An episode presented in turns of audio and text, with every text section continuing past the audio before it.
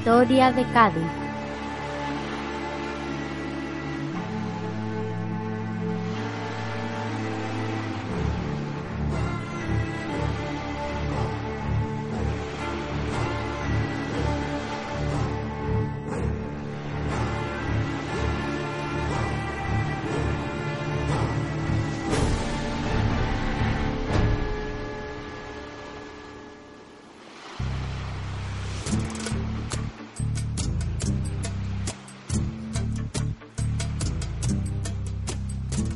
Bienvenidos amigos al podcast sobre historia de la provincia de Cádiz.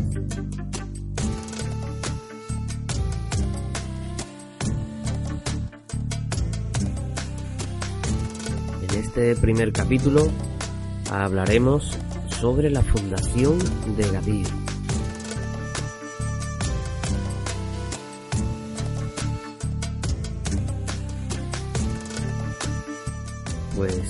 Esta fundación la vamos a explicar de una manera sencilla, ¿vale? Yo creo que bastante amena. Para comenzar, vamos a explicar en qué parte de la historia se desarrolla. En este caso se desarrolla en la protohistoria. ¿Qué, qué es la protohistoria? Pues lo explicaremos a lo fácil. La protohistoria significa literalmente primera historia. Es la fase que hay entre la prehistoria y la historia antigua. Los límites temporales, es decir, de qué año a qué año, pues mmm, serían bastante difusos, depende. En esta zona serían unos años, en, Italia, por ejemplo, serían otros años, depende. Aquí nos vamos a mover porque nos interesa movernos entre alrededor del año 1000 antes de Cristo aproximadamente el 750 740 antes de Cristo, es aproximadamente. Y en esta época lo que suele ocurrir, ¿eh? como en todo periodo, o sea, la, la, edad antigua no surge de repente, ¡Hala, ven, ya es la edad antigua, no, hay un periodo de transición, que es esta protohistoria. Es donde avanzamos hacia la cultura escrita y hacia la formación de los estados.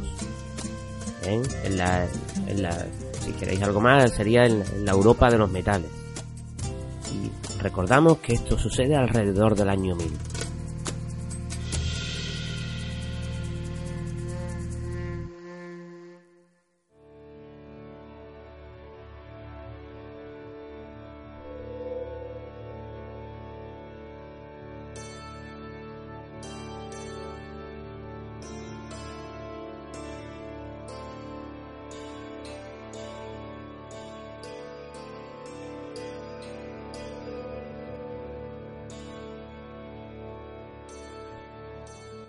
En el 1012 a.C. se crea el Estado judío de Israel. En el 964, un poco después, muere el rey David, que todos conocemos. Luego en el 926, el que muere es su hijo Salomón. Fijaos de qué estamos hablando. En el 814, en el 814, los, los fenicios, en este caso que nos ocuparán hoy, fundarán Cartago, en el centro del Mediterráneo. En el 800 se desarrolla la cultura céltica en Centroeuropa. En el 776 se crean los primeros Juegos Olímpicos en honor a Zeus. En el 753 se funda Roma. En el 750 Homero escribe la Iliada y la Odisea.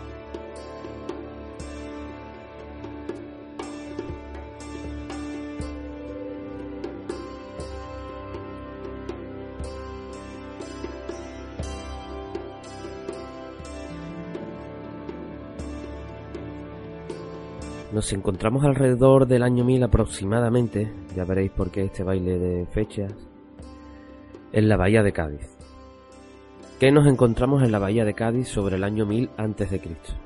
Pues si vais a nuestro Facebook o en el propio Twitter hemos colgado unos mapas para que si queréis los vayáis viendo mientras escucháis el programa. Y en este mapa lo que vamos a encontrar desde empezamos en el norte de la bahía desde el puerto Santa María hacia el portal, la población que hay en medio hacia Jerez, pasando por Doña Blanca y un poco en dirección hacia Arcos, en esa línea que se trazaría, sería parte también del delta del Guadalete y sería todo navegable, pero un delta que, formaría parte de la bahía, ¿eh? sería bahía abierta. O sea, se podría llegar navegando hasta cerca del portal.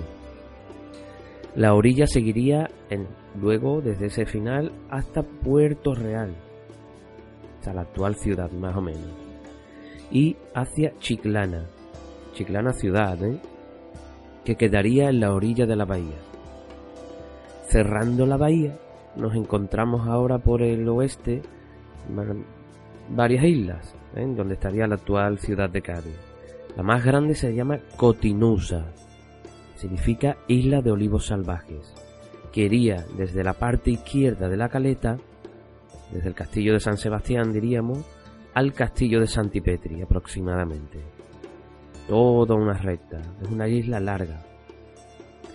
Luego nos encontraríamos a Eriteia, que es la zona, digamos, de Torre Tavira hacia atrás, o sea, hacia el norte, hacia la Alameda. ¿Eh? Se pone uno en Torre Tavira, pues sería hacia el Parador, por la calle Sacramento entera, y hacia su derecha. Sería una isla que no sería muy grande. Sería la mitad del casco antiguo aproximadamente. Y luego tenemos otra isla más que sería Antípolis, que actualmente es la ciudad de San Fernando. Nos olvidamos de que existen toda, toda clase de marisma, toda clase de, de parque natural de la bahía, no existe nada. Sería, si lo pensamos, es justo donde la costa tiene un poco de elevación. ¿eh? El Pinar de los Franceses por Chiclana, que pasa Puerto Real, etcétera.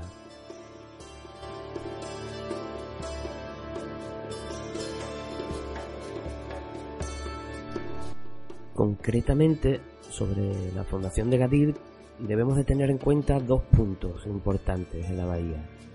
Uno sería el poblado de Doña Blanca, que se encontraría en un islote de la época, hoy deja un pequeño promontorio al lado, de, al lado de la carretera, que une el puerto con Jerez. Se encontraría a medio camino. Y el otro punto importante sería el canal Bahía Caleta, que dividiría el casco antiguo hoy día en dos yendo desde la propia caleta, por lo que sería el barrio de la Viña, la zona del mercado, iría hacia Catedral, desde Catedral iría hacia el ayuntamiento y desembocaría en lo que es el muelle de la ciudad hoy día.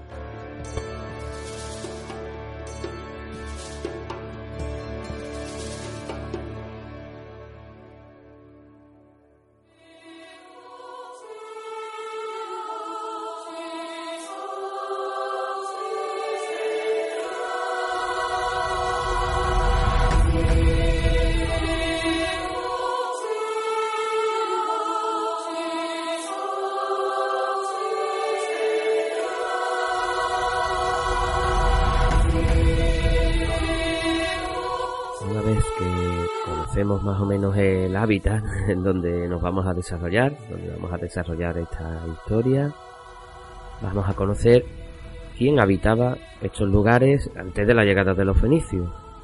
Siempre se habla de la fundación de la ciudad, pero poco se habla de, de los que habían antes, ¿no? En este caso nos encontramos un mundo pretartésico. Estamos en la formación también de de una sociedad. Tenemos dispersados por todo lo que vendría a ser la bahía de Cádiz y todo, digamos, el norte de la provincia, la campiña, la zona de Medina. Por toda esta zona tenemos diseminados poblados de aborígenes, digamos, ¿no? Que suene extraño llamarlos así, eh, del mundo pretartésico. Eh, su arquitectura era simple, las casas eran simplemente paredes de ramas y barro. No tenían ninguna dificultad en arquitectónica. Y lo que sí vamos comprobando es cómo se va estratificando la sociedad. Es decir, que van existiendo unas élites militares, eh, gente que se dedicarán más a, a ese aspecto, otros se dedicarán a, a lo que sería la recolección en los campos, etcétera. Se va poco a poco estratificando la sociedad. Cada uno va encontrando su lugar. Esto va a implicar también que se desarrolle también un poco la artesanía. ¿eh? Aunque veamos que sus construcciones son sencillas y no, lleven a una monumentalidad, lo que viene siendo luego en la orfebrería, etcétera, si van cogiendo algo de complejidad. Y ya llegamos al año 800 donde el influjo tartésico que se concentraría en lo que sería Cádiz, Huelva y Sevilla, en este triángulo eh, y delta del Guadalquivir, el influjo tartésico llegará a casi toda Andalucía. El influjo, en que no tartesos en sí, llegará a toda Andalucía, incluso Almería, incluso algo de Murcia. En la donde, en la zona más donde encontramos más aquí en la provincia, como he repetido antes, como voy a repetir ahora, perdón, sería la orilla, lo que viene siendo la orilla de la bahía. La orilla por entonces de la bahía, en la campiña de Jerez, en el estuario del Guadalquivir y lo que notamos es una ausencia, lo que viene siendo a partir de la zona de Medina, Chiclana, Medina, hacia abajo de la provincia, hacia el sur, hacia Algeciras, escasean los restos. Con lo cual eh, es como una zona fronteriza, evidentemente habría algo, pero aún no hemos dado con ello. Así que concentramos el núcleo tartésico en el norte de la provincia, por supuesto, de Huelva y Sevilla. En principio, estos lugares donde habitaban no tenían, tenían escasa altura, no, no, por lo que se ve, no necesitaban defenderse y no tenían murallas. Habría alguna especie de paz, aunque existen zonas como el Berrueco, el yacimiento en el Berrueco, en la carretera entre Chiclana y Medina Sidonia, que es de fácil defensa. Al estar en las alturas siempre es más fácil defender. Y también Gibalbín, que es la campiña jerezana. Lo que vemos también, lo que provoca un poco esta evolución en Tartesos es que es un lugar bien comunicado, tanto por agua en los estuarios del Guadalquivir como del Guadalete, como que el terreno es llano o el valle del Guadalquivir, es fácil de comunicación, no hay cadenas montañosas y es fácil transportar materiales o visitarse, etcétera, mantener la comunicación. También vemos que como recursos económicos tienen las minas en Huelva, que es el, gran punto económico, y en la campiña y en el valle como granero. Es decir, poseían todo lo deseable para los que nos van a venir a visitar. Por eso Tarteso, según los griegos antiguos, es la gran civilización de Occidente, con origen, como volvemos a repetir, en Huelva, Sevilla y Cádiz, y siempre alrededor del río Tartesos, que no, es otro que al que llamaron los romanos el río Betis, que no es otro que al que llamamos, llamaron los musulmanes Guadalquivir, el río Grande.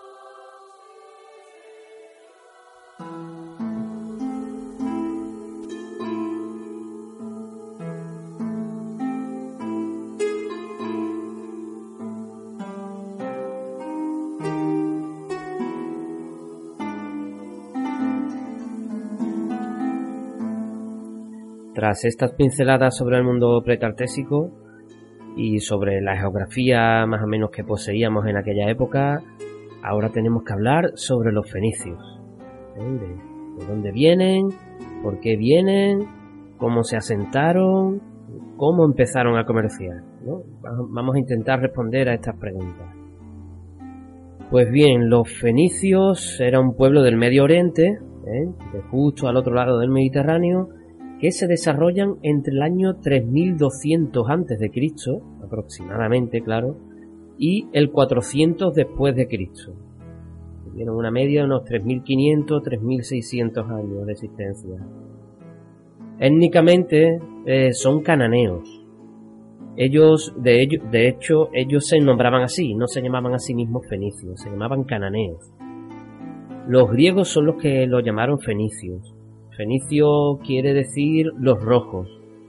porque fabricaban, mejor dicho, bueno, sí, fabricaban un tinte con lo que eran el Murex, Brandaris, las cañaillas para todos nosotros, y con ellos machacándolas sacaban un tinte rojo púrpura, que es con el que utilizaban, es el que utilizaban para sus telas. Por eso los fenicios los conocían como los rojos. Los romanos lo nombran como púnicos. Viene de la misma palabra, ¿vale? De poeniki, púnico, fenici, ¿vale? Es del latín arcaico. En verdad viene todo del mismo y de poinoikoi griego. Perdón, ¿eh? Pero más o menos viene todo de, de la misma raíz y significan los rojos, aunque ellos se llamaban cananeos. Donde habitaron, como hemos dicho, hoy día sería lo que es el Líbano, justo al norte de Israel. Es el parte del Líbano, una pequeña parte de Siria y Jordania, pero sobre todo era el Líbano. Y compartían la región con los arameos. Tenían, diseminados por la zona, pero tenían sobre todo tres grandes ciudades. Que sería Tiro, que es la que nos corresponde, Sidón y Biblos. Hacia el año 1200 a.C., se expanden por el Mediterráneo y fundan en África más tarde, como antes pudimos comentar, Cartago y Útica, en España, pues fundarían Gadir, Malaca, que está cerca de Málaga, pero no es Málaga, Almuñécar, Adra, etcétera. Por toda la costa mediterránea española, más o menos la parte sur, vienen diseminados algunos yacimientos. Eh, ¿Qué lengua hablaban? Pues hablaban el cananeo, el fenicio, pero para ellos el cananeo. Aunque el arameo poco a poco se irá haciendo predominante, sobre todo en el año 200 a.C. ¿Eh? en el Mediterráneo occidental, o sea, en nuestra parte del Mediterráneo se, se hablará el cananeo, pero sobre todo un fenicio occidental, ¿vale? Con unas variantes regionales, como igual que el castellano, por eso yo tengo este acento, y pues más o menos se va quedando. Según he leído por ahí, esto no es nada científico, ¿eh?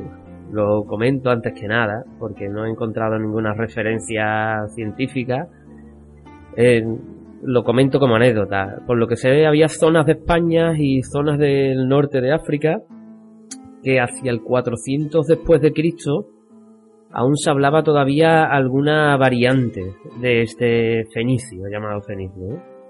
Pero ya lo dejo como duda porque no, no me ha dado tiempo a investigar más. Eran miles de datos como para ahora enfrascarme en ello. Aún así, pongo una pestañita y ya veremos, ya veremos. Si alguien lo sabe, por favor, lo comente en nuestras redes sociales.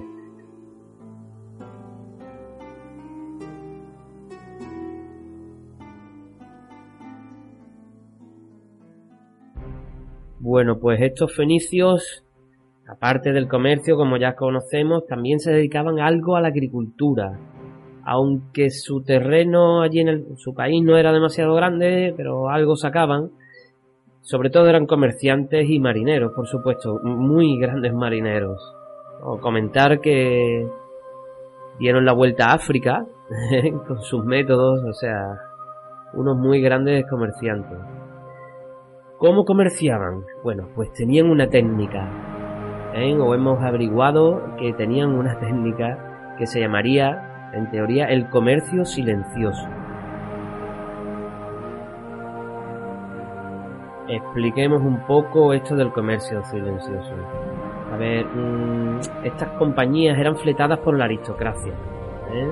Son comerciantes especializados en perfumes o en, y no solo en metales, sino que había un comerciante especializado en hierro, otro en oro, otro en marfil, otro en lino o en, salazones. Depende que fueran a buscar, pues ahí que metían sus comerciantes, como hoy día, está el de Coca-Cola, el que vende seguros, pues igual. Eran muy, muy especializados. Sobre todo para que no lo engañaran, evidentemente. ¿Cómo sucedía este comercio silencioso? Pues de una manera fácil y sencilla. Ellos llegaban por la costa, imaginemos que llegan aquí a, la playa Victoria de la capital, aquí en Cádiz, dejan alineadas en la playa sus mercancías y se vuelven a embarcar justo enfrente, ¿vale? A una distancia media. Desde la propia embarcación hacen señales de humo. Por supuesto, los indígenas lo, lo ven, ¿eh? ya los estarían viendo antes. Y dejan oro o cualquier otro metal como pago. Y se alejan de los fenicios. Se alejan de la orilla. Entonces los fenicios desembarcan y examinan el oro. Ya te digo, iría este comerciante especialista en oro. Si era justo, lo, lo cogen y se van. Nada, siguen camino hacia adelante. Y si no lo ven justo, se embarcan y permanecen expectantes en la barca. Y los nativos vuelven y dejan más o menos oro, dejan un poco más o algo así, hasta que todos quedan contentos. Por lo general con esto se evitan tensiones y desconfianzas. Además existen diferencias culturales y lingüísticas que pueden llevar a, una mala interpretación y acabar bastante mal. Decir que, claro, todo el mundo pensamos, pues yo soy el indígena y cojo lo que me han dejado los fenicios y me voy alegremente para mi casa. Tener en cuenta que los fenicios también esclavizaban y trataban con esclavos y más o menos los, los indígenas pues también más o menos sabrían que eran más avanzados, que tenían un tipo de armas. Es decir, aquí más vale que todo saliera bien, ¿eh? Luego, poco a poco, siendo asiduos a este comercio en las mismas zonas, pues ya serían conociendo caras, ya contactarían, poco a poco hasta que cogieran un poco de confianza o quizás los fenicios establecieran un, puesto comercial donde ya el, el contacto entre, entre ellos sería más notable, más físico.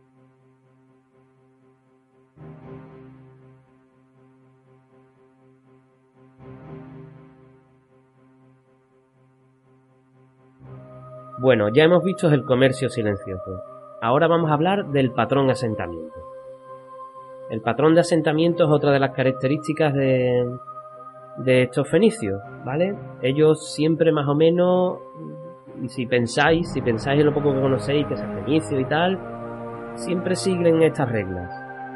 Que sea en un islote cercano a la costa, no suena de algo. O en un promontorio, un pequeño montículo, pero que esté rodeado de agua, bastante defendible. En una península, en un lugar elevado e interior, pero cerca de la costa.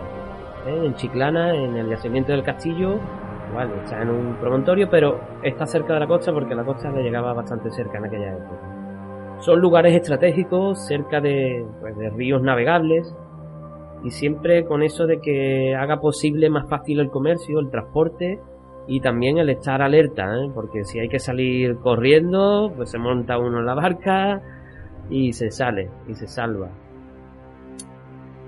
También además que están los griegos por ahí, ¿eh? esto luego lo comentaremos.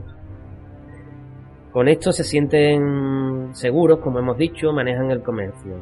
Para ello, el, tener el barco cerca eh, es la vida en este caso.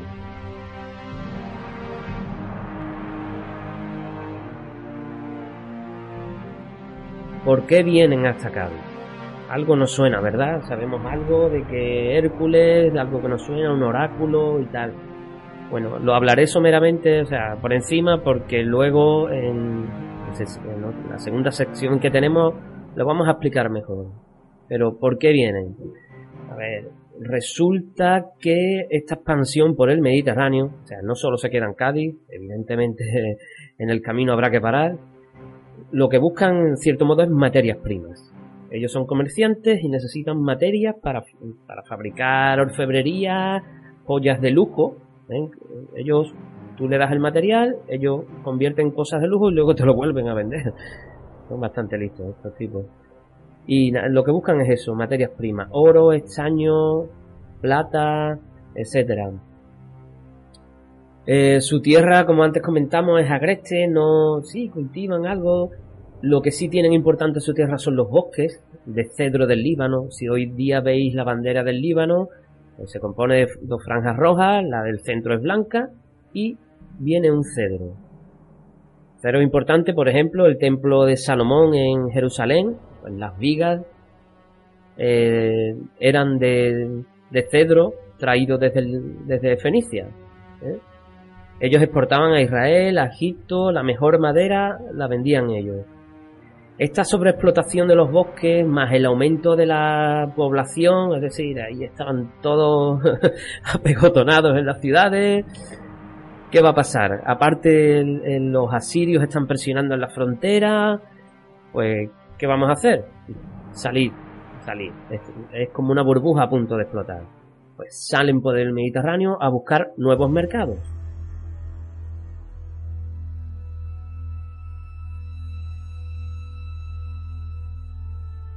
Ya que han perdido territorio eh, y se, acumulan ellos en las ciudades, ¿vale? Antes estaban más diseminados, ahora se irán a sus propias ciudades, como he dicho, Tiro, Sidón y Biblos.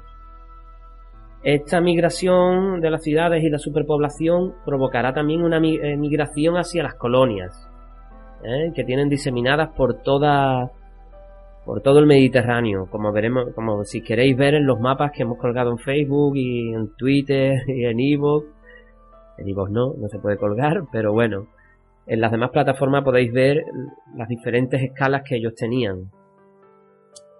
Bien, su tierra, para que os hagáis una idea, medía unos 200 kilómetros de largo y 35-40 kilómetros de ancho. Bien sería no llega de Algeciras a, Sevilla, un poco menos, y de ancho, pues unos 40 kilómetros. El ancho que viene a ser de Cádiz, el ancho de la provincia no llega, más o menos viene a ser una provincia y media española.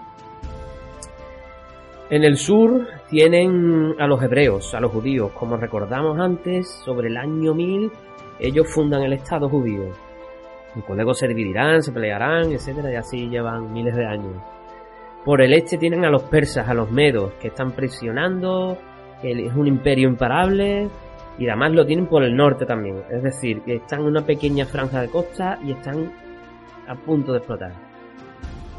Pues bien, un oráculo, el oráculo de Melcar, que es el dios por excelencia fenicio, manda fundar una ciudad mm, pasadas las columnas de Hércules. Os recordamos que seguro que lo sabéis o habéis oído hablar, eh, para ellos las columnas de Hércules era el fin del mundo. Eh, tú las cruzabas, sí que veía un poco del mar, pero detrás del horizonte lo que hacía era caerte. Y punto. Eso es lo que había. No llegaban a más. Eh, se van conociendo por pequeñas incursiones y, y pequeños relatos de diferentes marineros. Como ya digo, esta parte que es muy importante la veremos con mi compañero, ¿eh? que viene luego y nos va a explicar sobre todo la fundación de, del templo de Melcar y todo lo relacionado con él.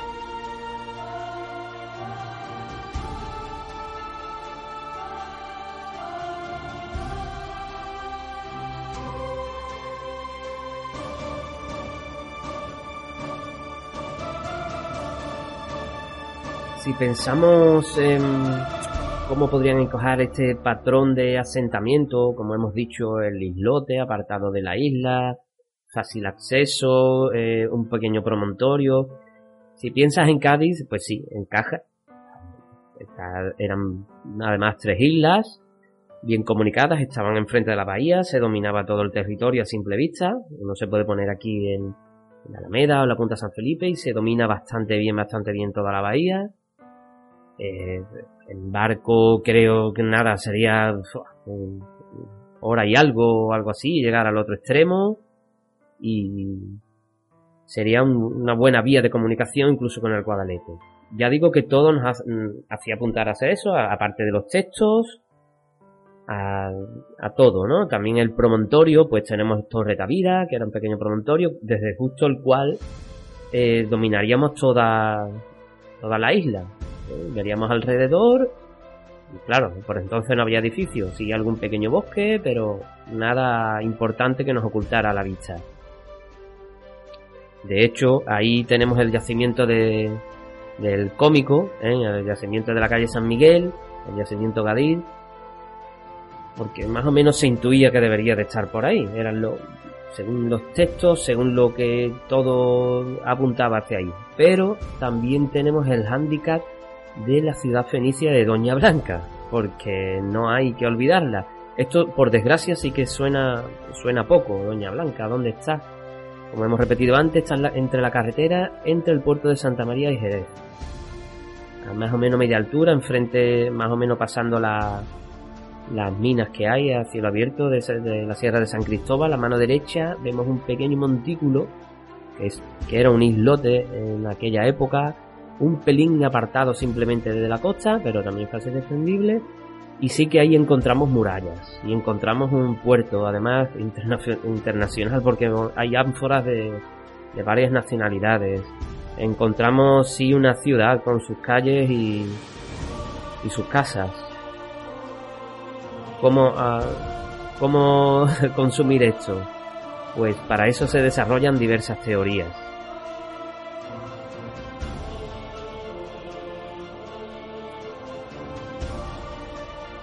A la pregunta de qué es Gadir o dónde está Gadir, hablando con varios amigos y colegas arqueólogos, ante las evidencias que encontramos, entre dataciones de un lugar y otro, llevamos al término medio. El término medio pues es que todo era Gadir o las gadeiras.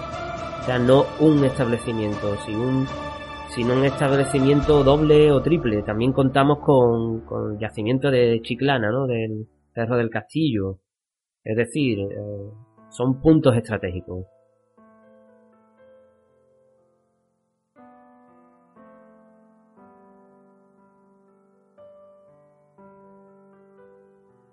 Las dataciones arqueológicas, cuando encontramos piezas, cada pieza es típica de, una época, ¿vale? No se fabrica el, para que lo comprendamos, el mismo plato no se fabrica en el 100 antes de Cristo que en el 300 antes de Cristo, de Cristo, perdón. Eso es lo que nos permite también datar un poco. ¿eh? Entonces, ¿qué, ¿qué fechas estamos hablando? Todo hace pensar, tanto en Cádiz como en Doña Blanca, como en Chiclana, de que hablamos de mitad del siglo VIII.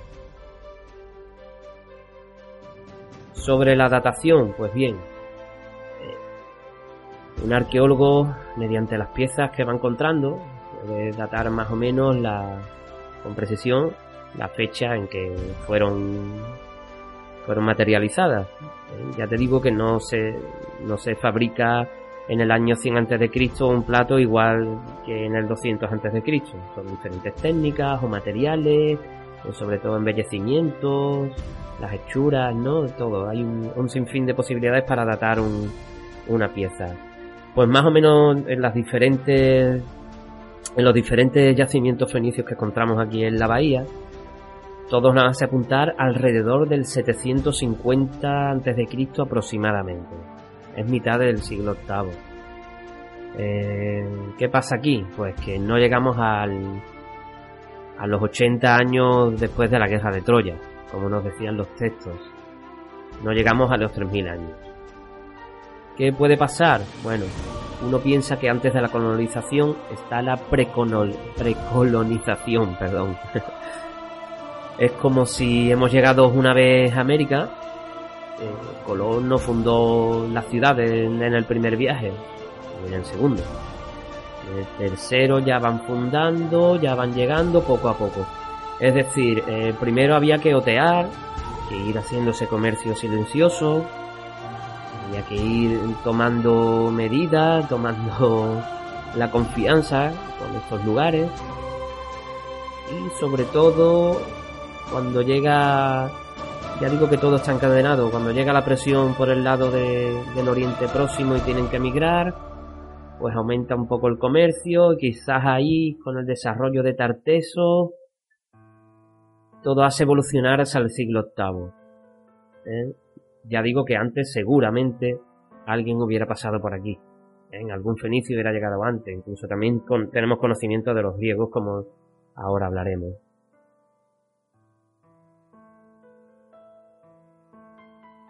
Si asociamos estos yacimientos a, sus funciones, ¿no? Pues hablaríamos de en Chiclana del Cerro del Castillo, En el puerto de, de Doña Blanca hablaríamos y en Cádiz de Gadir y todos los templos ¿no? que había en esta isla de Cotigosa también. Si vemos sus utilidades o sus emplazamientos y pensamos un poco en qué hacían ahí, pensamos en Doña Blanca de manera más comercial, más cerca del mundo tartésico, ¿eh? comparten con ellos el espacio. Si pensamos en Cádiz, los vemos que están un poco aparte, están aquí más refugiados y sobre todo en Cádiz lo que encontramos son los templos. Tanto el de Melcar como Astarte y un etcétera, porque posiblemente se llega a pensar en más un lugar, eso, el lugar que señaló el oráculo, un lugar más sagrado. También se comerciaría, está claro, pero sobre todo para eso tendrían Doña Blanca, quizás, ¿eh? yo hablo teóricamente, aquí nada, nada es cierto. Y con respecto a Chiclana, eh, antiguamente la línea de costa sí que llegaba casi, casi hasta Chiclana, ya lo digo, si os ponéis en por donde está la carretera de entrada a Chiclana con respecto a San Fernando o Cádiz, hasta ahí llegaba el agua, es el límite con, con el Pinar de los franceses y toda esa línea de costa. La línea costa está bastante cercana, también del río Iro, ¿ven? donde ya, digo que hoy día incluso se puede ver que hasta los pies de, de este casco antiguo se, puede, se podría llegar navegando. Pues lo asocian a lo que es el templo de Melcar.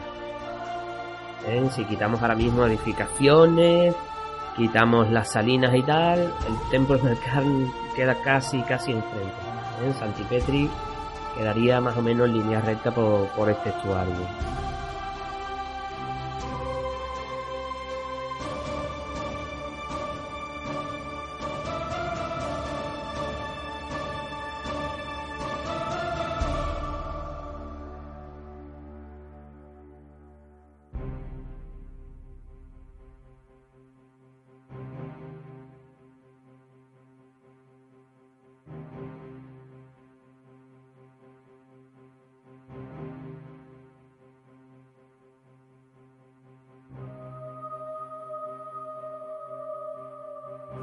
Tras conocer un poco cómo llegaron nuestros, nuestros amigos fenicios y quiénes estábamos aquí antes de, de la llegada de estos, cómo era el sitio, la bahía, ¿no? En qué condiciones se encontraba. Eh, tras todo este repasillo así por encima, ya digo que esto daría para, para una, temporada, una temporada entera. Ahora nos vamos a responder a una pregunta que sería eh, qué terminó todo esto, ¿no? ¿Cómo, cómo acabaron más o menos, entre comillas, los, tartésicos y los fenicios? Puesto que de tartesos hay muchas teorías, de todo, desde cuándo empezó a cuándo terminó. Sin embargo, tenemos algunos textos donde nos comentan que el rey Terón sería un rey tartésico, eh, cansado un poco de ya de la presión fenicia, de, del abuso de poder, ¿no? Pues flota unos barcos de, de guerra para apoderarse del templo de Melkar. Crea una flota para apoderarse del templo que era el centro financiero, digamos, el centro espiritual también de, estos fenicios, ¿no? es lo que más les, les dolería. Pues se dirige para allá, pero los fenicios lo otean desde sus buenas posiciones, como comentamos antes, y salen al encuentro. Estos fenicios, tras una dura batalla, deciden utilizar, según el texto, el fuego griego. Es un fuego muy difícil de apagar. Entonces, con las proas de sus naves, atacan a las naves tartésicas y les prenden fuego. Esta victoria, pues, se puede suponer que se tradujo en un, en un ya dominio absoluto de, los fenicios aquí en, tierras tartésicas. ¿eh? En un influjo total. O sea, ya sería un dominio, un dominio absoluto y, y la, cultura tartésica iría progresivamente, evidentemente, como todo, iría desapareciendo. Eh, este hecho, este hecho de, del ataque también tartésico a los fenicios serían porque también, como hemos comentado antes, iba a hablar un poco de los griegos. Los griegos vienen a ser como cuando en la Guerra Fría estaban los americanos y los soviéticos. Siempre hay un bueno, un malo, el 1 y el 2, la A y la B, ¿no? Siempre si existe uno, existe otro. En este caso, los fenicios y los griegos son los que se reparten el Mediterráneo. Digamos que más o menos el sur del Mediterráneo serían rutas de comercio fenicio y el norte del Mediterráneo serían rutas del comercio griego, más o menos. Pues estos recelos eh, pueden venir también porque, por ejemplo, el rey Argantonio, un rey bastante mítico y muy, muy famoso de Tarteso, su nombre significa plata, pues este rey eh, tiene como muy amigos a los foceos. Los foceos son de la ciudad de Fosea, en Grecia, y les ofrece, bien sabiendo que estos griegos en su tierra tienen una presión muy fuerte de los persas, este Tarteso, este rey tartésico, como, como todos nosotros aquí, los invitamos a, estos griegos a quedarse, a que escogieran aquí tierras y que se quedaran con nosotros. ¿eh? Esto nos viene de antiguo. Los invitamos, pero ellos declinaron y dijeron que no, que volvían a su tierra a luchar por su tierra. Y muy pesado este rey Argantonio, pues decide, pues nada, os doy plata y material para que os construyáis, con esto para que lo cambiéis por, por obras para construir, para que os construyáis unas murallas.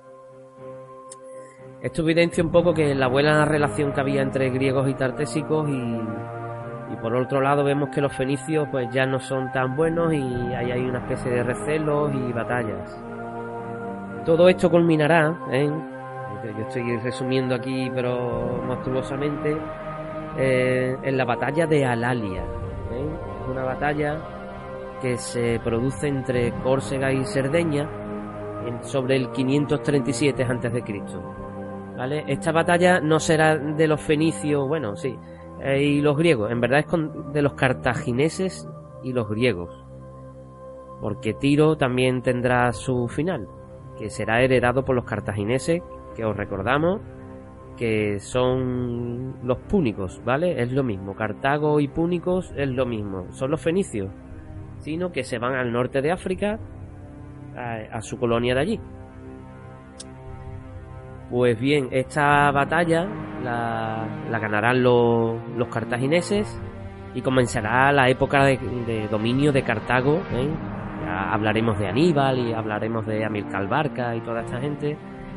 Eh, comienza este dominio ya en la península ibérica. Y también sería el declive un poco del comercio griego en el Mediterráneo. Son guerras comerciales.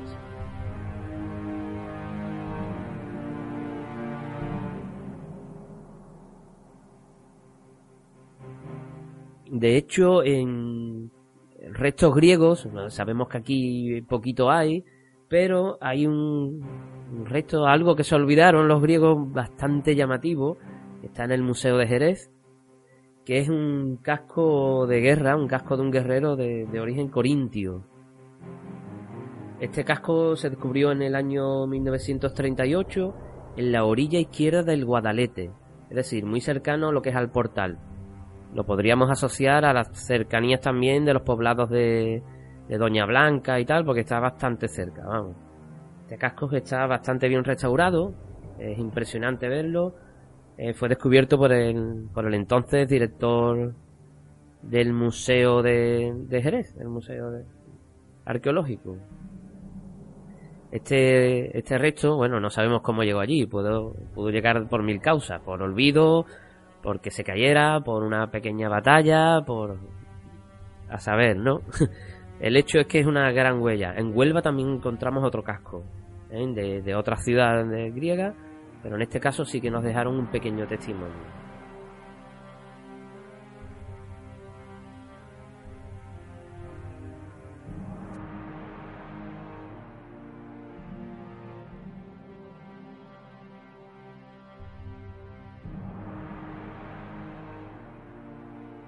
¿Cómo acabaron los fenicios? Pues viendo cómo acabaron la gente de Tartesos, ¿no? Bajo un, poco el dominio de estos fenicios y etcétera, con guerras de por medios entre griegos y, púnicos, vamos, los herederos de los fenicios.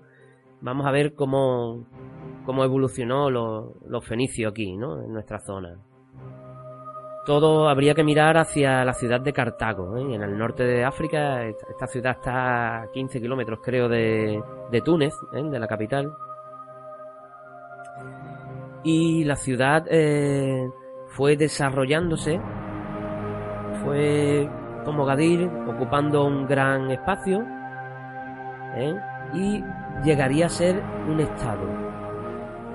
Aprovechando la decadencia de Tiro, recordemos, bueno, recordemos, señalemos que ya en el año 572 eh, Nabucodonosor eh, la, invadiría, ¿vale? O sea, ahí fue ya el gran desastre para Tiro.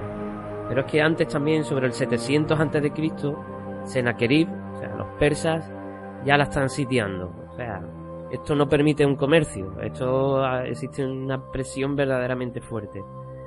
Y la mayoría de los fenicios pues irán emigrando y Cartago se consolida como entonces la gran, la gran capital de los fenicios, que en vez de fenicios ya se le llamará púnicos, ¿vale? Esto ya porque luego se enfrentarán con los romanos en las guerras púnicas, ¿eh? que es lo mismo, guerras contra los fenicios, pero que en este caso viven en Cartago. Serán aliados de Gadir, ¿eh? de, la Liga Militar, y, y fundarán un gran estado donde dominarán eh, parte de la península ibérica, el norte de, de África y por supuesto muchas zonas de, las islas del Mediterráneo.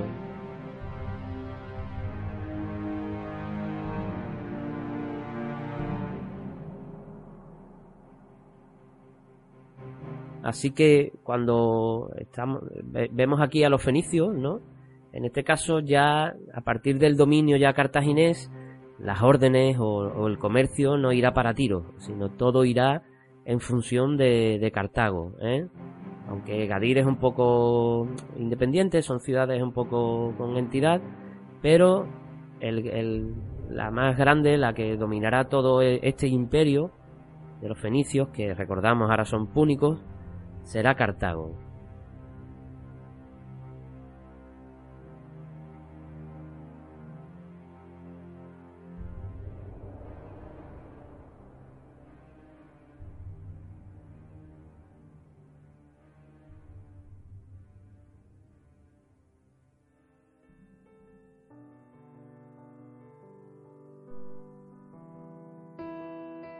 Bueno, viendo esta toda esta historia, ¿no?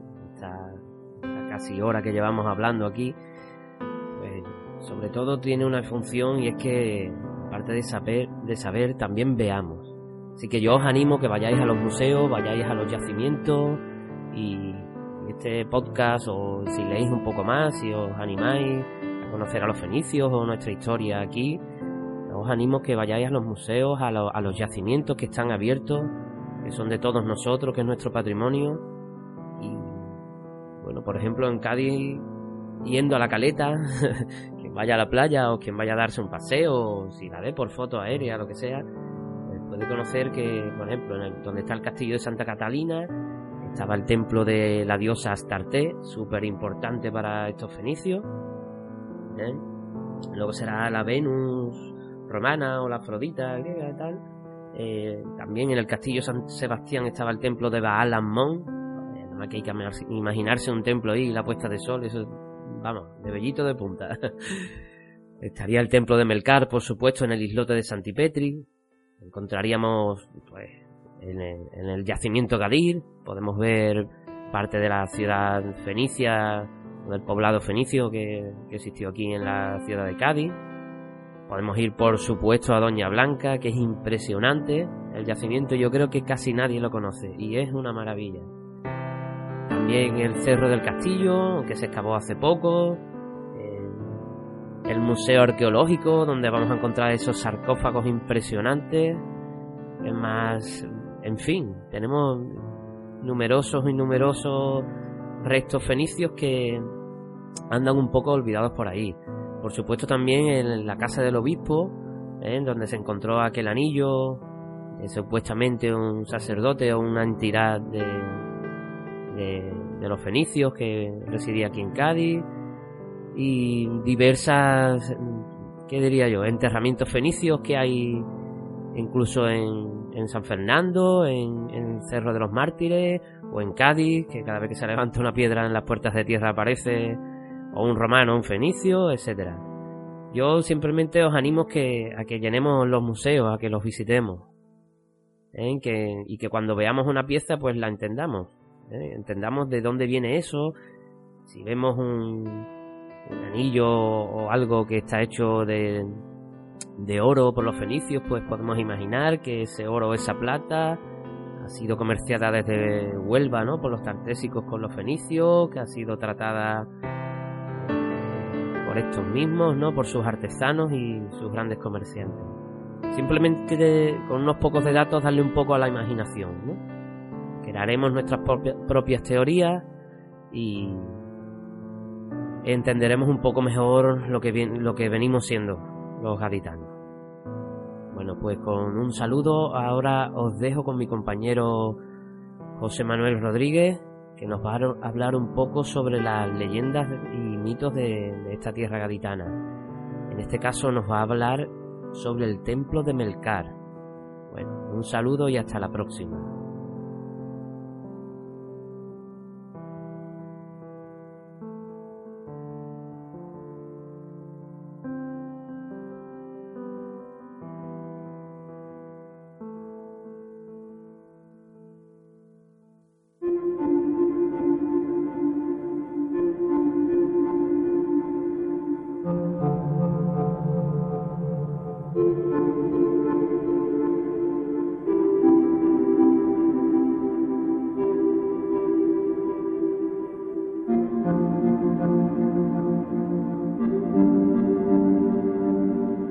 Cuenta la leyenda que en la antigüedad el mismísimo Hércules viajó hasta una isla situada más allá de la península ibérica, frente al océano, para completar uno de los doce trabajos que le habían encomendado. Desde ese momento, el mito de este héroe quedó unido para siempre a la historia de nuestra tierra, perdurando incluso hasta nuestro día. Pero si queréis conocer un poco más sobre lo que nos cuenta la mitología de esta historia, de este trabajo que vino a completar aquí, de lo que fue el Heracleion, el templo donde se le rendía culto. Si os parece, ahora en la otra historia vamos a hablar sobre la leyenda de Hércules.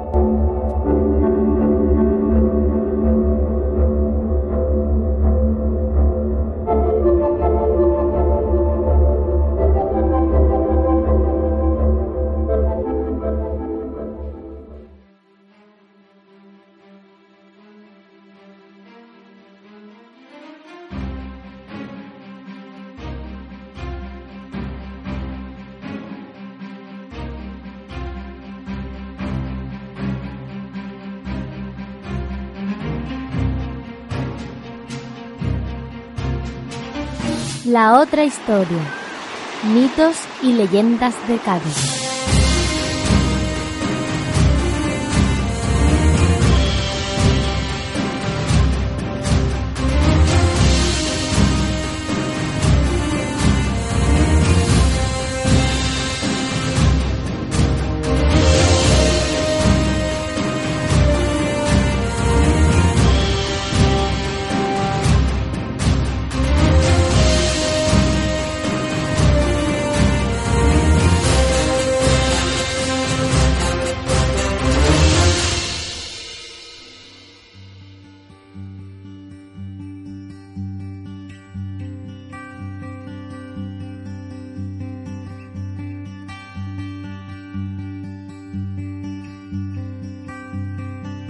Hola, un saludo para todos. Antes de entrar en materia, pues me gustaría explicar en qué va a consistir esta sección que hemos denominado La otra historia, eh, donde queremos hablar sobre esos mitos y leyendas o anécdotas, cuentos, como queráis llamarlo, de nuestra provincia, vinculados con nuestra provincia de Cádiz, eh, de cualquier pueblo, cualquier ciudad, todo aquello que, que no entra dentro de lo que digamos sea la historia oficial, pero que bueno, está ahí también y, queremos reflejarlo en esta sección. Para ello es muy importante contar con vuestra colaboración. ¿eh? Nos gustaría que fuerais aportando vuestras historias, vuestras pequeñas leyendas de vuestro pueblo, de vuestra ciudad, de donde sea, aunque no sean muy conocidos, no importa, nos gustaría que nos lo hicierais llegar si queréis que hablemos de ello y para ello es muy importante, como digo, vuestra, vuestra ayuda. Podéis enviarlo eh, a la página de Facebook, al grupo de Facebook, buscáis en, el buscador, ponéis Historia de Cádiz, eh, aparece el logo con un, con un Hércules y ahí podéis, podéis enviárnoslo. También en Twitter, arroba Historia Cádiz, eh, Historia Cádiz, es la, dirección de Twitter y en Hotmail podéis hacerlo a historia de Cádiz arroba hotmail.com. ¿eh? Son tres vías donde, donde podéis enviarnos vuestro mensaje con lo que queráis, vuestras críticas, vuestras opiniones, lo que sea. También para, para oír el programa, pues es a través de iVoox. En iVoox igualmente ponéis en el buscador Historia de Cádiz, aparece el mismo logo, ¿eh? la figura del Hércules, y, ahí os agregáis, os suscribís al podcast y cada vez que subamos un programa pues, pues aparecerá y podréis descargaroslo.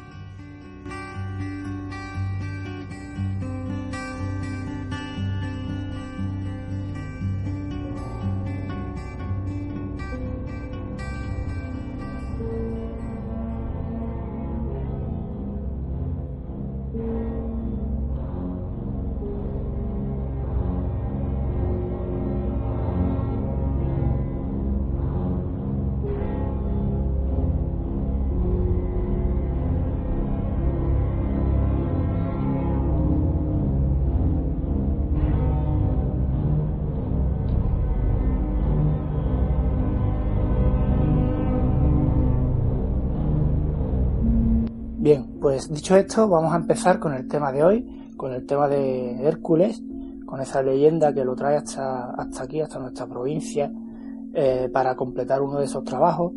Hemos decidido empezar por este tema un poco más famoso, más, más conocido, más general, ¿no? de la mitología clásica universal, eh, porque bueno, nos parecía que era una buena forma de inaugurar esta sección, este primer, este primer programa o podcast, como queráis llamarlo, y por eso hemos decidido empezar por aquí. Ya, ya otras semanas pues hablaremos de otras cosas, de otros temas más locales, ¿no? más, menos conocidos, digamos.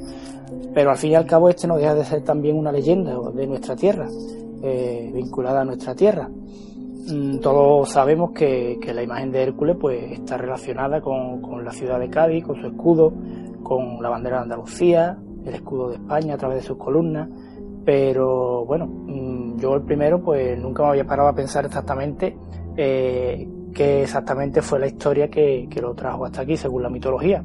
Y eso es lo que queremos explicar hoy de una forma sencilla, es decir, entrar en muchos detalles mitológicos, en muchos nombres, en muchos tecnicismos, para que lo entendamos y de una forma fácil y clara.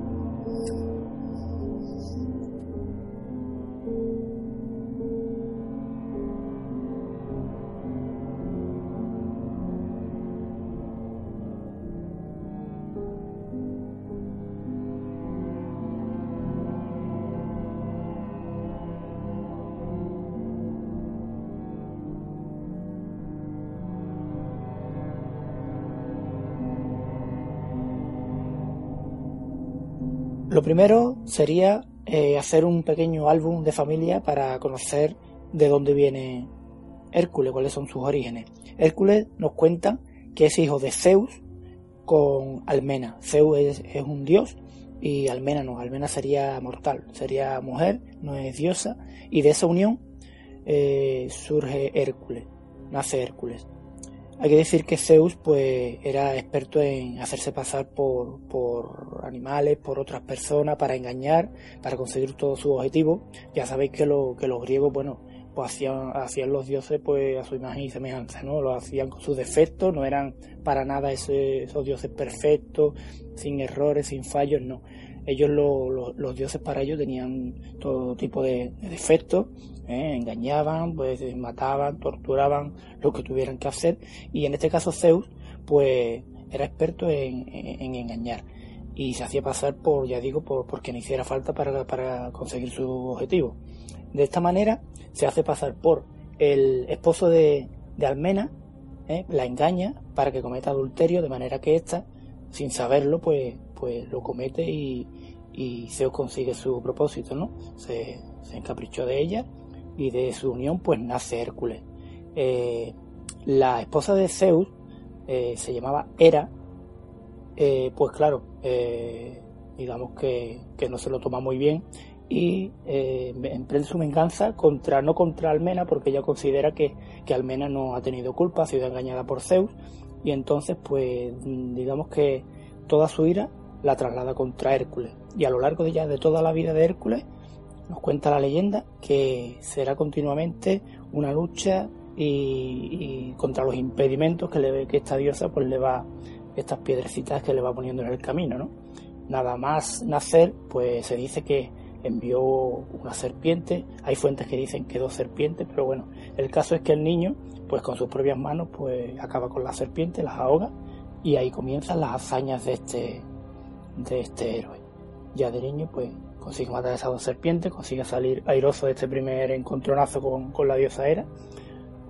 Y ya de mayor, cuando está casado con, con Deyanira, tiene tres hijos y se dice que de nuevo Hera vuelve a ser de la suya, consigue engañarlo a través de una poción que le, que le vierte en el vino, consigue que momentáneamente pues pierda el juicio y en un acceso de ira acabe con, la vida tanto de su mujer como de sus tres hijos.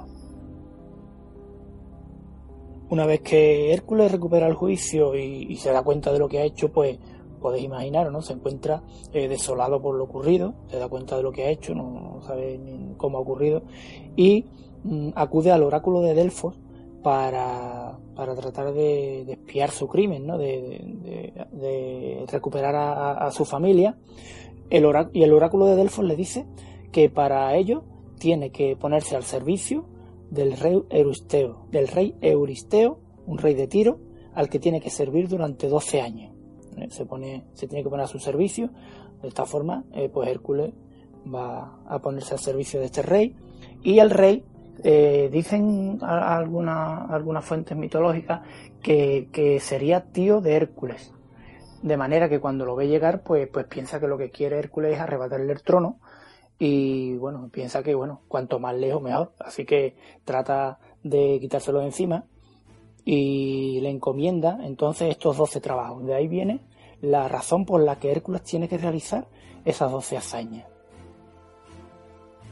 12 eh, pruebas que tiene que hacer para, bueno, en principio eh, le manda una de ellas y viendo que, que, que poco a poco la va cumpliendo toda, pues le va poniendo, digamos, cada vez una más difícil que otra. Mm, hay eh, fuentes que dividen los trabajos en dos grandes grupos, eh, bueno, en dos grupos de seis. Eh, los seis primeros por en el Peloponeso y los otros seis pues serían ya en, zonas más distantes, más lejanas, ¿no? viendo que va cumpliendo uno detrás de otro, pues empieza a, mandarlo cada vez más lejos a, cumplir esos trabajos. Bueno, si os parece, lo, luego los citaremos, los 12, así por encima. No vamos a entrar en muchos detalles, pero bueno, de, citar los 12, hay que decir que el décimo trabajo es el que traería a Hércules hasta aquí, hasta, hasta esa isla de, Eritia o de Eritrea, depende de, de donde lo cojamos la fuente. Eh, la denominan de una manera o de otra, pero que estaría relacionada con, bueno, con, la, con la costa de Gaditana, ¿no?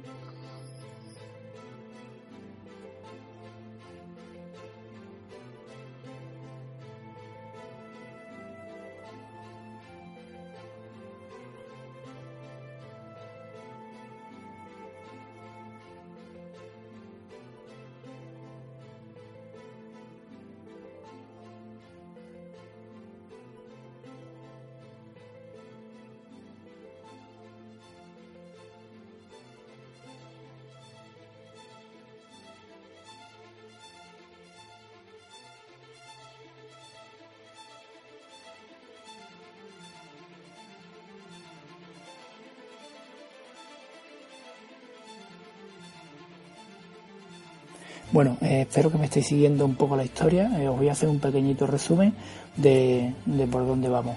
Tenemos a Hércules que ha sido envenenado por Hera, eh, le ha hecho perder el juicio, acaba con su familia y cuando se da cuenta pues acude al oráculo de Delfos para que le, diga qué debe hacer para, recuperar a, su mujer, a su familia, para espiar ese crimen, ¿no? En definitiva.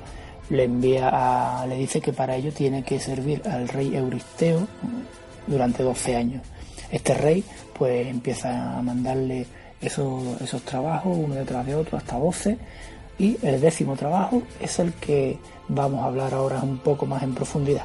Pero antes de entrar en este décimo trabajo, quisiera explicar un poco por encima el primero de ellos. El primer trabajo consistía en eh, cazar al león de Nemea. Eh, se dice que existía un león por la región que estaba sembrando el pánico, una bestia de un tamaño enorme, con una piel que se decía que era invulnerable a las armas de los hombres, con unas garras tremendas eh, y Hércules pues acude en su casa enviado por este rey Euristeo. Trata de, acabar con él, le lanza todas sus flechas y no consigue nada por, esa piel extremadamente dura que se dice que tenía, por lo que cogería un, garrote, una maza con la que le golpean la cabeza. Eh, lo dejan prácticamente muerto, pero al no haber acabado con su vida, pues eh, se dice que acabó con él ahogándolo con sus propias manos. Una vez muerto, lo desollaría y utilizaría, esta piel como, como, capa, como vestimenta y, la cabeza como casco. Eh, hacer una, una, piel de gran dureza, pues le serviría como, como coraza. Eh, es así como se representa a Hércules. Si veis cualquier representación en nuestro mismo logo, pues aparece con una piel de león y con, con una maza. Pues bueno, pues que sepáis que esta piel de león consistiría en la, en la piel de este león de Nemea, que es el primer trabajo que tiene que realizar Hércules y esa masa pues con la que también acaba con su vida.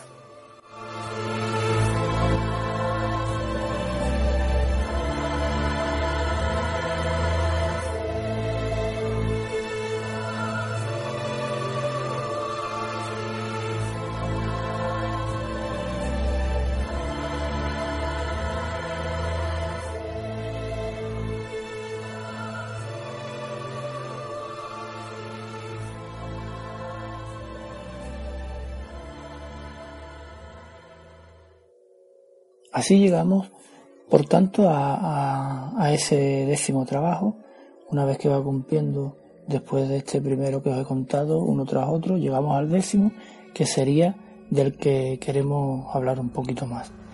El décimo trabajo eh, le encarga a Euristeo que robe los bueyes del rey Gerión, ¿eh? un rey retartésico que habitaba en la isla de Eritia ¿eh? que contaba con un ganado de bueyes rojos de una gran belleza eh, y entonces pues le manda que, vaya hasta allí para que para traerle estos bueyes. Eh, se dice que era un monstruo de tres cabezas, de tres cuerpos de hombre unidos por la cintura, con, seis brazos, seis piernas, un ser gigantesco también, cuyo ganado era cuidado por otro ser también gigantesco, otro monstruo, eh, llamado Euritión, el pastor de sus bueyes, que era ayudado por un perro, perro bicéfalo, orto u ortro, se llama de las dos formas, orto, el, perro pastor, digamos, que ayudaba a este Euritión a cuidar los bueyes de, Gerión.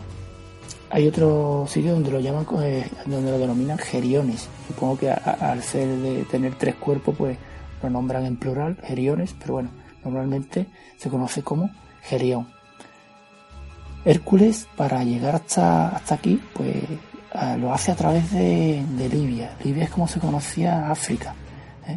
África eh, llega a través de África y al, al cuenta el mito que al, ir andando en dirección hacia el sol, hacia el poniente, pues caminaba ya abrazado por este, de manera que eh, tiene la, osadía de dirigir su arco, de enfrentarse a él, al sol, dirige su arco, su arco hacia el sol y este pues sorprendido por, esa valentía pues decide hacerle un, regalo.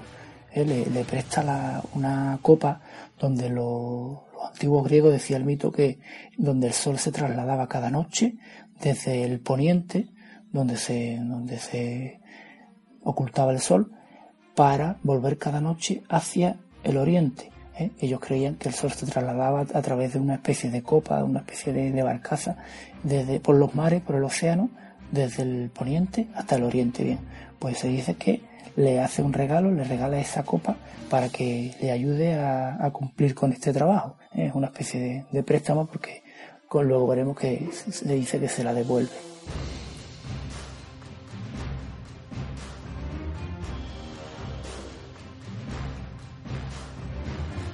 Una vez que Hércules se encuentra ya en, en la isla de Eritea, allí es divisado por el perro, por este perro pastor, por otro, que acude a atacarle para evitar que robe los bueyes. Hércules pues se enfrenta a él, lo golpea con su maza y acaba con su vida. Pero antes de morir, el perro consigue alertar al pastor, a Euritión. Este acude a, evitar también el robo y se enfrenta también a Hércules. De manera que Hércules pues tiene que, matarlo también, tiene que acabar con su vida, acaba con Euritión y se dice que por la zona pastoreaba también los bueyes de Hades, otro pastor que era Menetes. Este, al ver lo ocurrido, pues alerta a Gerión, lo avisa de lo, lo cuenta lo ocurrido, y antes de que Hércules pues mm, emprenda la huida con los bueyes robados, pues lo alcanza y, también entran en lucha, entra en batalla, acabando Hércules también con la vida de, de Gerión. Hércules sale victorioso una vez más y puede emprender la vuelta con, con los bueyes robados que embarcándolo en esa copa que había sido regalo de, de, dios Helios, el sol. Los embarca en esa copa, cruza el océano y llega hasta, tierra firme, hasta la península ibérica, no sin antes eh, levantar como monumento a esta hazaña sus dos famosas columnas, una en Europa y otra en África. La, una se eh, la columna que estaría situada en, Europa eh, coincidiría con el Monte Calpe, que es lo que conocemos como el Peñón de Gibraltar, y la que está situada en el lado africano, en el continente africano, eh, sería la montaña denominada Ávila, que en la actualidad pues no se tiene consenso sobre cuál podría ser exactamente, pero bueno, ahí queda ¿no? el dato ese de la historia, de la mitología, donde Hércules levanta sus famosas dos columnas que serán el, símbolo, ¿no? su símbolo a partir de entonces.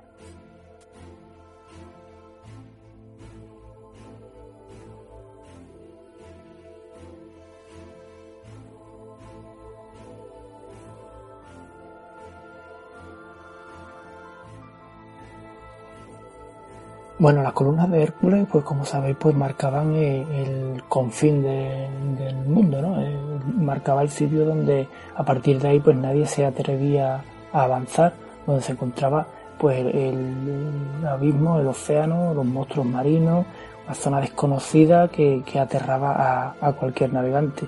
Era el punto donde terminaba eh, el Mediterráneo, donde terminaba la zona conocida por el hombre. Esto ocurre pues la cuenta hasta, hasta el final del siglo XV, con el descubrimiento de América, pues aquello era el fin del mundo donde nadie, ningún navegante se atrevía a, adentrarse. ¿eh? Bueno, pues entonces ahora tenemos ya a Hércules en ese camino de regreso con los bueyes, eh, toma hacia el norte por la península ibérica, por la costa mediterránea, eh, el sur de Francia, baja por la península itálica para volver a Grecia y devolverle los bueyes a, o entregarle, mejor dicho, los bueyes al rey Euristeo. Este camino de, regreso tampoco sería fácil, ¿eh? no vamos a parar en, más detalles, pero por ejemplo, por citar uno, de, los, de los inconvenientes que encuentra en el camino, pues se, eh, eh, de en una de las paradas para descansar, una de las noches, pues se dice que otro gigante, otro monstruo de tres cabezas, Caco, Mm, trataría de robarle los bueyes, consiguiendo llevarse pues mm, los mejores ejemplares de la manada, consigue robarlo y Hércules por la mañana cuando, cuando despierta se da cuenta de que, de que le faltan pues varios de ellos, comienza a buscarlo y, bueno, al no encontrarlo ya decidido a, emprender el camino de vuelta sin ellos, mm, pues parece ser que, que los machos de, la manada eh, comenzaron a mugir, de manera que las hembras le, contestaron y así Hércules pues pudo saber dónde se encontraba la cueva donde el gigante Caco tenía oculto a, esos bueyes. Acude hasta, hasta la cueva, se enfrenta con él y consigue derrotarle y recuperar esos bueyes para retomar el camino de regreso a Grecia.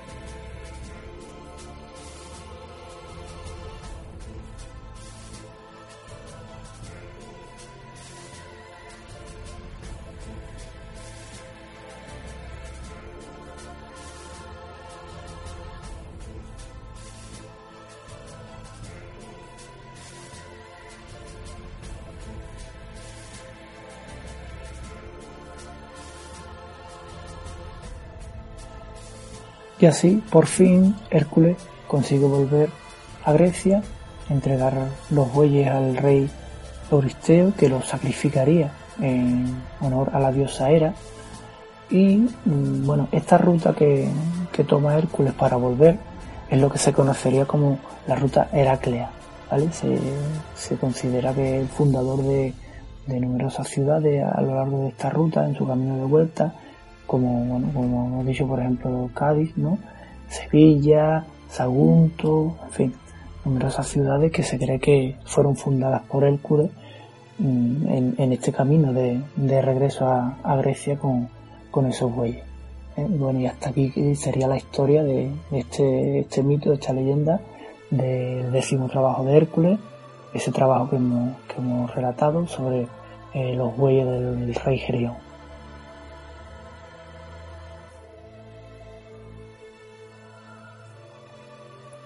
Hasta aquí sería un poco lo que nos cuenta la, mitología, ¿no? la parte no, histórica, podríamos decir, lo que nos cuenta la mitología, la leyenda, y ahora ya si entramos en, una pequeña parte por ir terminando, ¿no? por hacer alguna pequeña referencia, lo que la historia ya sí está un poco más detallado, se tienen algunos datos ¿eh?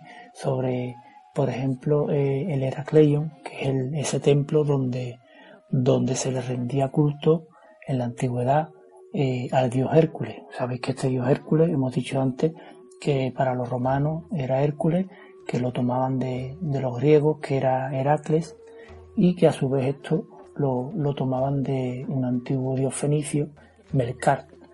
Eh, Melcar era al que se le rendía culto en, este primitivo, eh, primitivo templo que existía, según citan los historiadores y las referencias que se tienen, este templo mm, que data de prácticamente desde la fundación de Cádiz allá por el siglo XI antes de Cristo se encontraría situado pues en esta zona ¿no? en la lo que hoy eh, es el, islote de, de, Santipetri el castillo de Santipetri que bueno no hay que confundir lo que es el Heracleion el templo de Hércules con el, castillo de, época más, moderna, del siglo XIV, XV aproximadamente, de, este templo, del templo de Hércules Gaditano, que es el que se encontraría allí, no, no hay ningún resto de construcción actualmente. Se han encontrado algunas estatuillas, algunos ídolos, algunos, algunos bustos y algunas armas pero no, no se puede distinguir en la actualidad ningún resto de, de construcción. ¿eh? Se encontraría en esta, se cree que se encuentra en esta islote de Santipetri. Eh, hay, hay otros historiadores que lo ubican justo enfrente, en la, punta del Boquerón, que estaba a escasos metros, pero lo, lo, cierto es que no se tiene ninguna referencia de ningún resto de construcción en, en la zona. ¿eh? Se cree que estuvo allí por, por los por los textos y, por los restos que se han encontrado.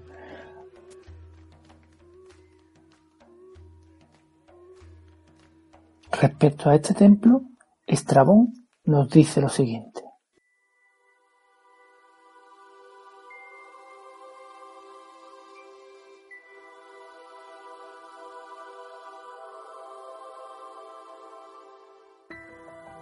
Sobre la fundación de las Gadeiras, he aquí lo que dicen recordar los gaditanos. Que cierto oráculo mandó a los tirios fundar un establecimiento en las columnas de Heracles. Los enviados para hacer la exploración llegaron hasta el estrecho que hay junto a Calpe y creyeron que los promontorios que forman el estrecho eran los confines de la tierra habitada y el término de las empresas de Heracles. Suponiendo entonces que allí estaban las columnas de que había hablado el oráculo, echaron el ancla en cierto lugar de más acá de las columnas, allí donde hoy se levanta la ciudad de los Exitanos. Mas como en este punto de la costa ofreciesen un sacrificio a los dioses y las víctimas no fueron propicias, entonces se volvieron. Tiempo después, los enviados atravesaron el estrecho, llegando hasta una isla consagrada a Heracles, cita junto a Ónova, ciudad de Iberia, y a unos 1.500 estadios fuera del estrecho. Como creyeran que estaban allí las columnas, sacrificaron de nuevo los dioses. Mas otra vez fueron adversas las víctimas y regresaron a la patria. En la tercera expedición fundaron Gadeira y alzaron el santuario en la parte oriental de la isla y la ciudad en la occidental.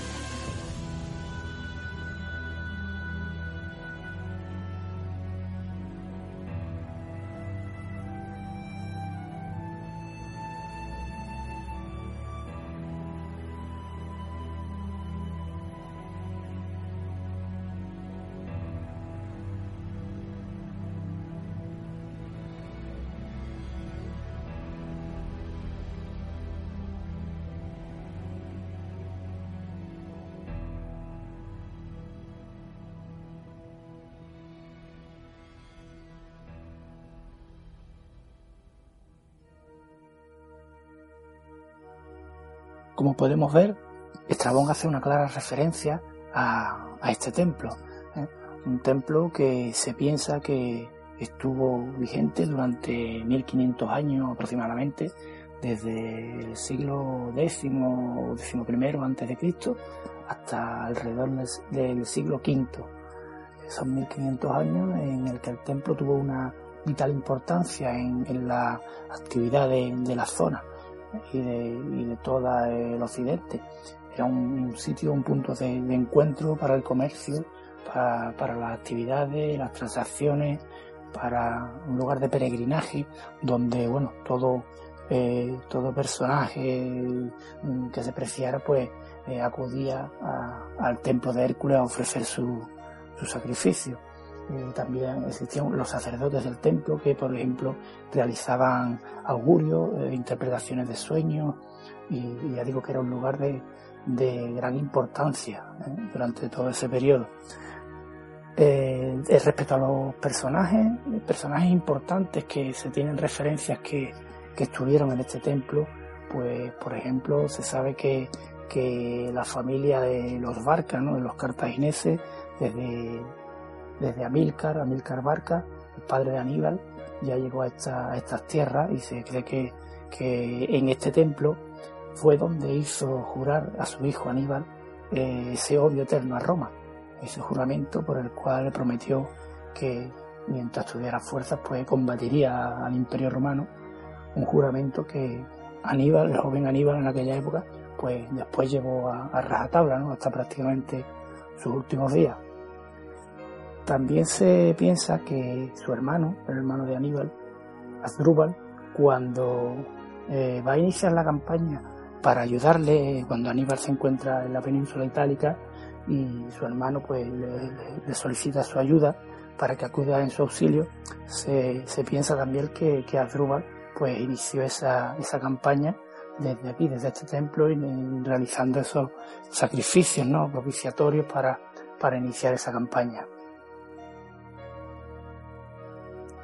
Otra referencia sobre personajes históricos importantes que se sabe que acudieron a este templo, por ejemplo, la tenemos con Julio César, eh, aproximadamente sobre el año 69 a.C.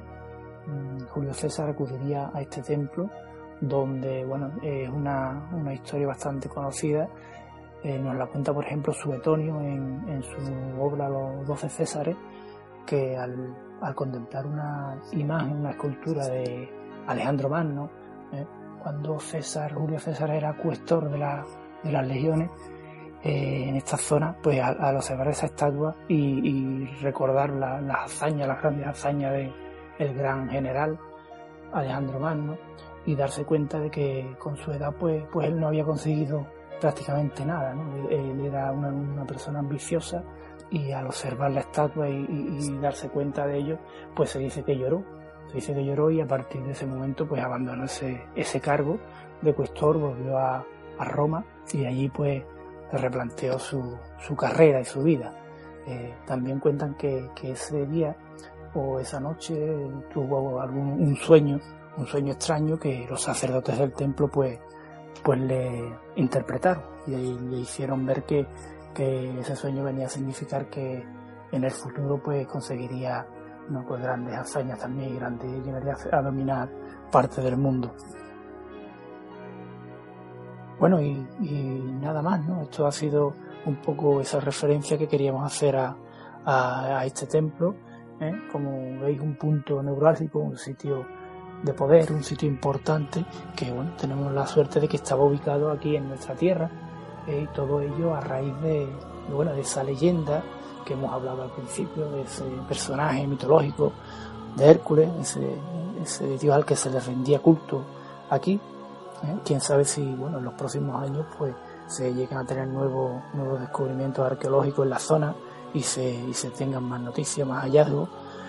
Pero bueno, espero que os haya servido un poco para, para saber un poco más, para conocer, bueno, cuando veamos nuestra bandera de, Andalucía o, el escudo de Cádiz, cuando veamos esa figura de Hércules, nuestro logo de, nuestro programa, pues sepamos un poco por, por, qué, por qué está ahí, cuál es su vinculación y con esta tira, por ejemplo, en el escudo de España, como decía al principio, aparecen esas, esas columnas de Hércules con la leyenda plus ultra, que significa pues más allá, ¿no? más allá de las columnas de Hércules, que es donde consiguió llegar el imperio español con, cuando el descubrimiento de América.